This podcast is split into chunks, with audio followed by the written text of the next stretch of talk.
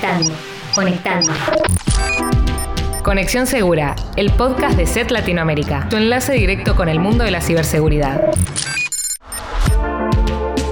Bienvenidas y bienvenidos a un nuevo episodio de Conexión Segura, el podcast de SET Latinoamérica y tu enlace directo con el mundo de la ciberseguridad. Mi nombre es Marina Lamartín y como siempre me acompaña Juan Arán para hablar justamente de lo que sucedió en el 2021 a nivel ciberseguridad. Un resumen que también nos va a servir para entender qué nos va a deparar este año y qué podemos esperar. Eh, bueno, ¿cómo estás Juan y qué vamos a ver en este episodio? Hola Marina, así es. Eh, bueno, vamos a hacer un repaso de los sucesos y temas eh, más relevantes que ocurrieron en el mundo de la ciberseguridad durante el 2021, como por ejemplo de lo que pasó con el ransomware, filtraciones masivas de datos, eh, ataques de cadena de suministro y de Log4Shell, la vulnerabilidad que se conoció en diciembre y que sigue afectando a miles de servidores en el mundo, entre otros temas más. Exactamente. Arrancamos entonces con esta serie de hitos y noticias de ciberseguridad que marcaron el 2021 y vamos a ver entonces también cómo sigue este 2022. Para más información sobre el episodio de hoy, visita nuestro sitio web eset.com barra también puedes visitar nuestro blog sobre ciberseguridad, willivesecurity.com barra la es. Conexión Segura, el podcast de SET Latinoamérica y tu enlace directo con el mundo de la ciberseguridad. Bueno, de lo primero que vamos a hablar es de las filtraciones masivas, Facebook, LinkedIn y organismos gubernamentales que eh, todos los años escuchamos un montón de noticias de filtraciones de diferentes datos y el 2021 no fue excepción. En este caso se registraron varios hechos que vale la pena recordar. Por un lado, en abril se descubrió que estaban ofreciendo en foros un paquete de datos que contenía información personal de nada más y nada menos que 533 millones de usuarios en Facebook, tales como su número de teléfono, nombre, fecha de nacimiento, dirección de correo electrónico, bueno, género, ocupación, de todo.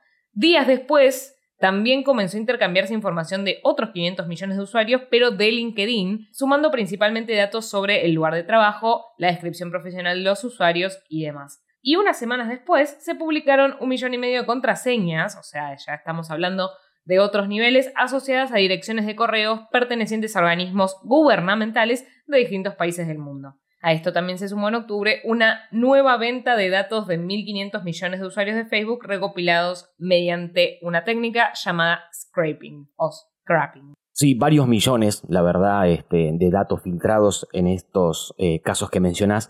Y vale la pena recordar que, más allá del caso de la exposición de contraseñas que mencionaste, la mayoría de los datos filtrados puede que no parezcan sensibles, pero esto no quiere decir que no representen un riesgo para los usuarios, algo que suele confundirse muchas veces cuando hablamos de nombres, fechas de nacimiento y demás. Vale la pena recordar entonces que una filtración de datos puede tener diversos orígenes, ¿no? Por ejemplo, puede ocurrir que un atacante logre acceder a los sistemas de una organización sin autorización y a partir de ahí extraer información que, bueno, luego publica o vende en foros clandestinos, ¿no? Para lograr esto, los atacantes pueden explotar una vulnerabilidad en el sistema o aprovechar una configuración débil, por ejemplo, en una base de datos y a partir de ahí extraer la información. Pero eh, también pueden hacerse de credenciales de acceso ¿no? Eh, a los sistemas de una organización y a partir de ahí acceder a los datos, ya sea comprando estas credenciales en foros u obteniéndolas mediante lo que se conoce como ataques de fuerza bruta, por nombrar algunos ejemplos. Pero estos no son los únicos caminos que derivan en una filtración. Los atacantes también eh, suelen recolectar información de brechas de seguridad que han sido publicadas anteriormente y ofrecen estos paquetes ordenados que incluyen los datos provenientes de las diversas brechas, ¿no? que luego esta información eh, es utilizada por los cibercriminales para realizar otro tipo de ataques como son los ataques de phishing o, u otro tipo de ataques de ingeniería social y a partir de ahí sí buscar esa información sensible. En el último tiempo se ha visto varios casos de lo que mencionaba recién, que es el uso del scrapping, una técnica proveniente del marketing que permite recolectar información pública en una base de datos para luego utilizarla para lo que mencionábamos recién. Bueno, me resulta muy interesante esto que decís del modus operandi, que son varias las formas que tienen los ciberatacantes de eh, recurrir a esta, a esta filtración o brecha de datos. Em, pero bueno, también eso me hace pensar que no creo que esto frene en el 2022, sino que seguramente es algo que vamos a seguir viendo. Y bueno, para justamente no entrar en paranoia o, pensar, bueno, tener miedo a estas cosas, estaría bueno eh, pensar qué podemos hacer nosotros para evitar que nuestros datos sean filtrados. Sí, los datos, la realidad, el valor de los datos, este, eh, bueno, no descubro nada si hablo del valor que tienen los datos en el mundo actualmente y probablemente eh, estas brechas o estas filtraciones sigan ocurriendo, porque lamentablemente no siempre vamos a poder evitar que se publique información nuestra, pero lo que sí podemos minimizar son las posibilidades de que esto ocurra. ¿Cómo? Bueno, configurando la privacidad y seguridad de nuestras cuentas en la nube, sea de Google Drive o la plataforma que utilicemos, nuestras redes sociales y también de cualquier otro servicio online, porque de esta manera vamos a reducir eh, considerablemente la información que queda abierta al público, eh, a cualquiera o sobre todo a desconocidos. ¿no?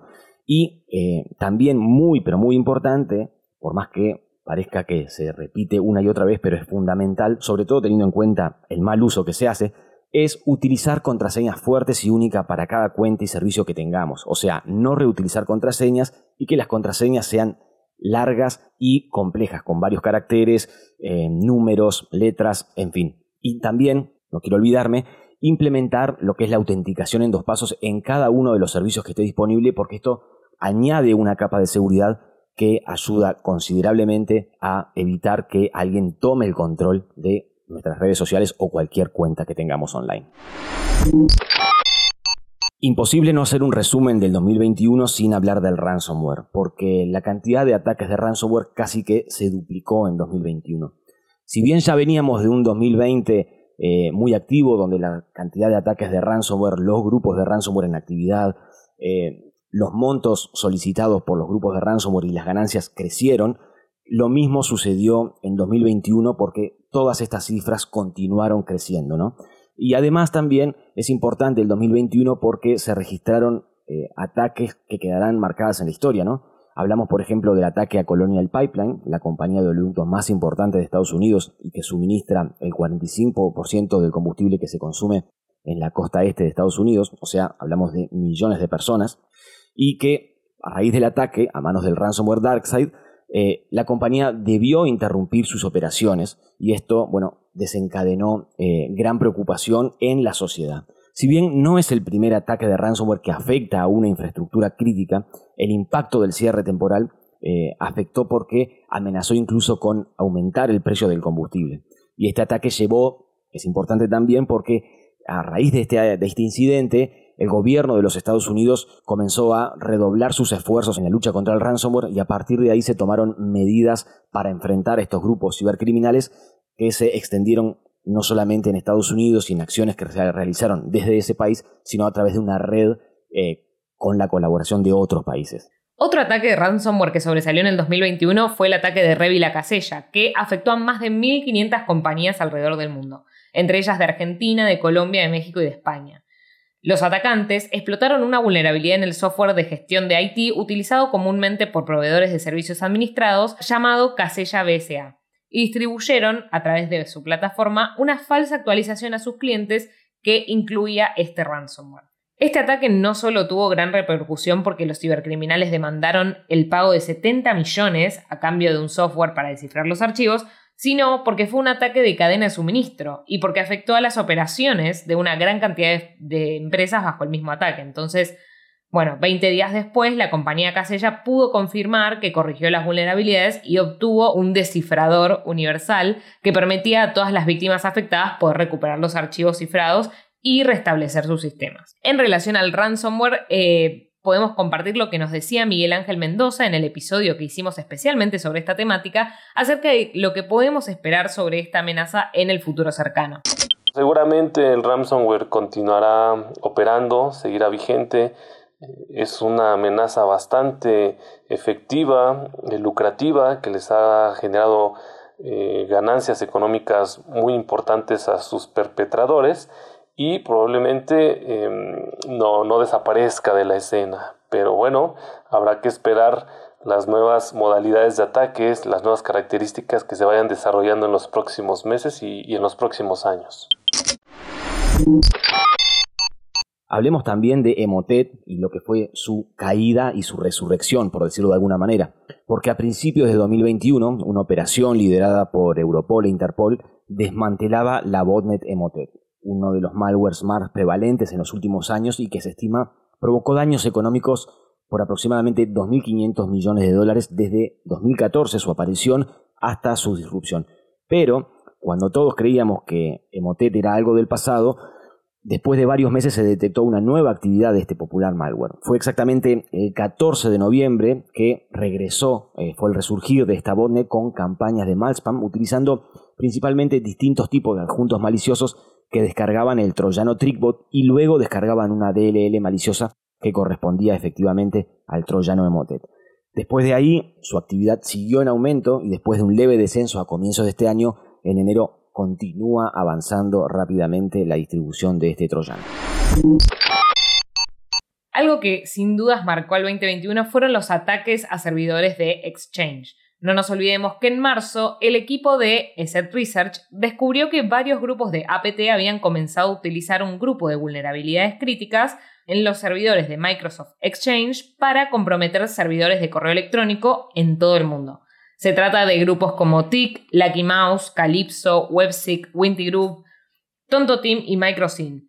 La mayoría interesados en el espionaje, a excepción de un caso atípico que despliega un minero de criptomonedas. Si bien Microsoft había lanzado parches fuera de banda para corregir y actualizar la seguridad, ESET detectó web shells en más de 5.000 servidores de correo y, según fuentes públicas, varias organizaciones importantes como la Autoridad Bancaria Europea, entre otras, que han sufrido este ataque. Bueno, y el último de los temas que separamos como para hacer este repaso de lo que dejó el 2021 fue lo que pasó en diciembre y que tiene que ver con la vulnerabilidad severa en Log4j, la popular librería de registro de logs basada en Java apodada Log4j.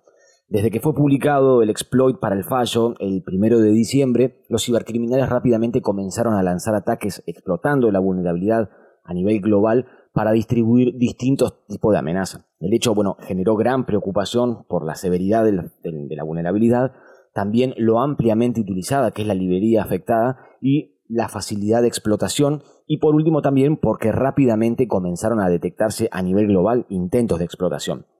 Eh, hablamos con la investigadora de SET, Cecilia Pastorino, en el último episodio de Conexión Segura del 2021 y nos explicaba un poco por qué generó tanta preocupación esta vulnerabilidad que en este arranque del 2022 sigue dando de qué hablar.